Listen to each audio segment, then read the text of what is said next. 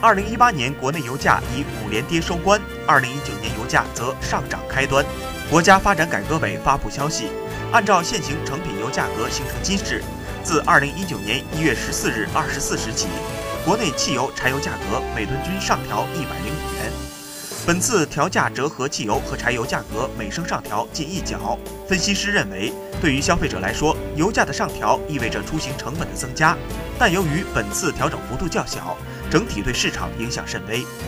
本次调价政策落地后，油箱容量在五十升的家用轿车，加满一箱九十二号汽油将较之前增加四元。